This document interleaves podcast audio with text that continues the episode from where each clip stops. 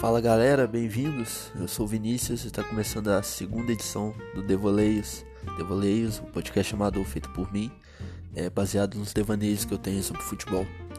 Bom, é, ainda não tenho uma data fixa, porque está em período de testes, ainda estou ouvindo críticas, estou tentando avaliar o que devo mudar, e mas foi bem aceito por quem escutou, então muito obrigado para todos que escutaram e, e aprovaram.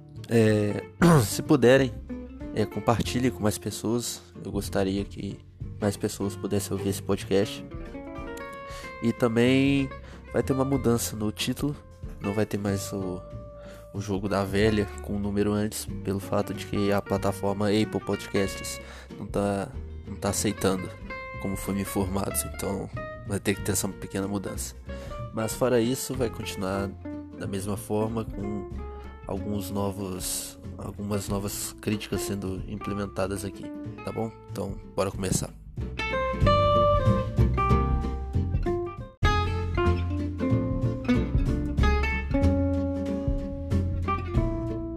No primeiro episódio eu citei Platão na alegoria da caverna, que é o que está no livro A República, e como eu tenho uma pequena tendência que vocês vão perceber, eu vou falar de novo desse livro, mas dessa vez eu vou falar sobre mundo das ideias e mundo sensível. Bom, o mundo das ideias e mundo sensível, como explicado por Platão nesse livro, é o lugar onde há mundo das ideias, é o lugar onde tem ideias fixas e imutáveis, e tem o mundo sensível material, que é basicamente a realidade. E o que ele propõe é que a realidade não vai ser tão perfeita como a imaginação. Por exemplo, quando você vai em uma padaria, o pão é sempre feito com a mesma forma, com os mesmos ingredientes, na mesma medida, mas eles nunca vão ficar iguais, eles vão ficar de tamanho diferente e formas diferentes. Tudo isso pode ser explicado em apenas uma palavra: expectativa, que é a esperança baseada em probabilidades.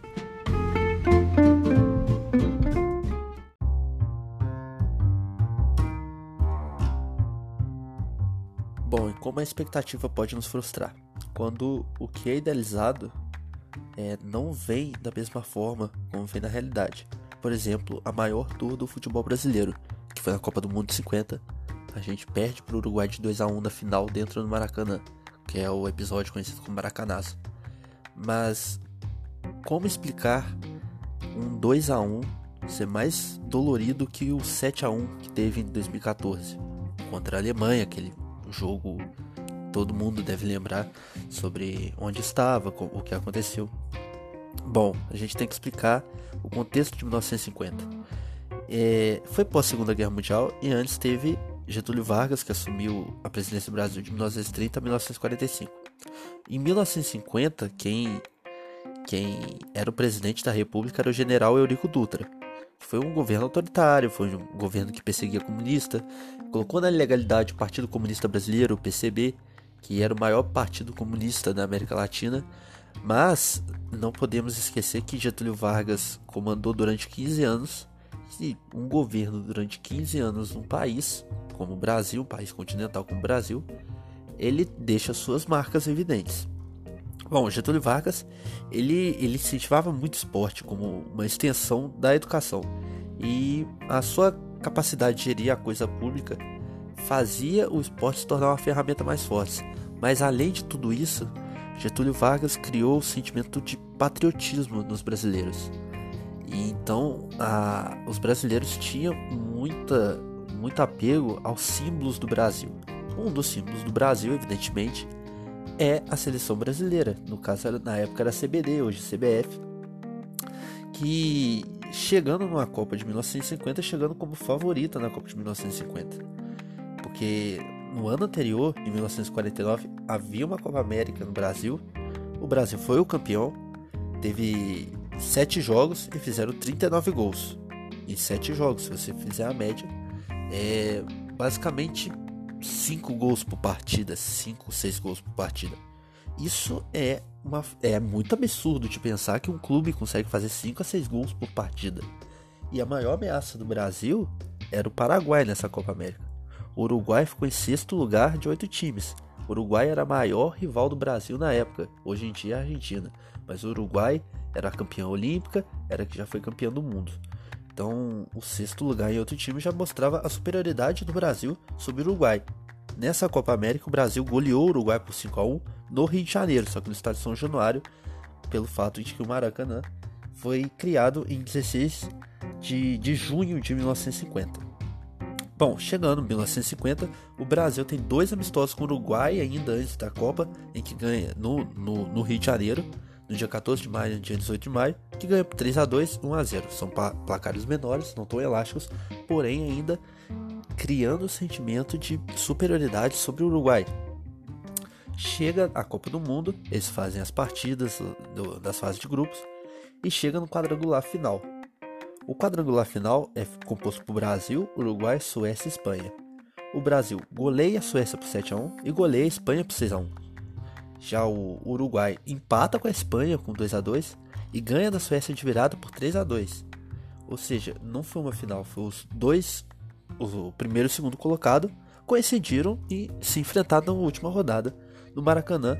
199 mil pessoas, 854, chega, quase a 200 mil pessoas dentro de um estádio e o empate bastava para o Brasil. O Brasil abre placar com o Ademir, um ídolo do Vasco, aos 47 o Uruguai empata com o Schiaffino aos 66, 1 a 1, que ainda dá a, o título para o Brasil.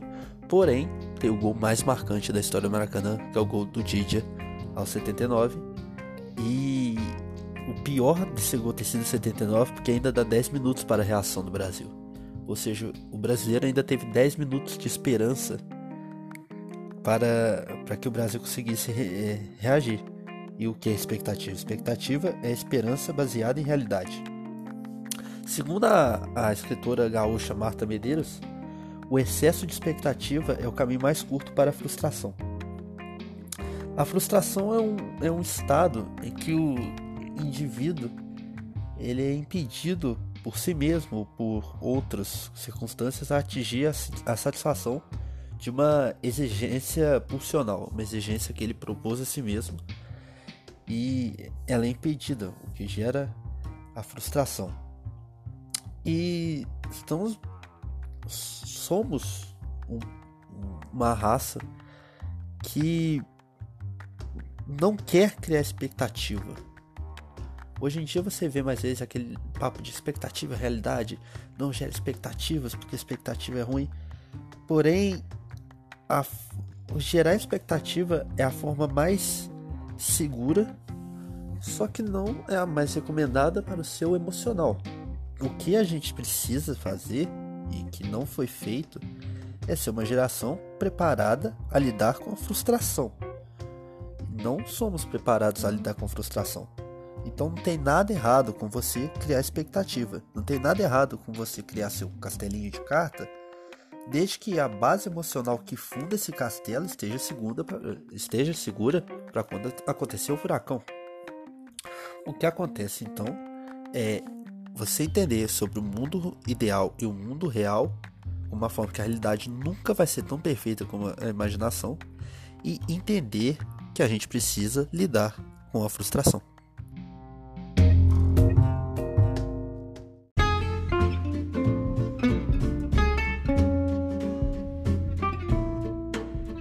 Gente. E esse foi o Devoleios de hoje, explicando sobre Maracanã e sobre expectativas e frustrações. Se você gostou, novamente compartilha para o máximo de pessoas para poder ouvir também. Seja chato, compartilhe mesmo, fala para ver, porque tem um amigo está fazendo. E não esqueça de, se tiver alguma crítica, falar comigo na minha rede social no Instagram é arroba Vinicius Arapiraca. E é isso. Até o próximo, que ainda não tenho previsão de, de, de data, mas será feito o mais rápido possível pelo fato de que agora estou um pouco mais um pouco mais livre para poder fazer esse projeto. Então, muito obrigado e até a próxima.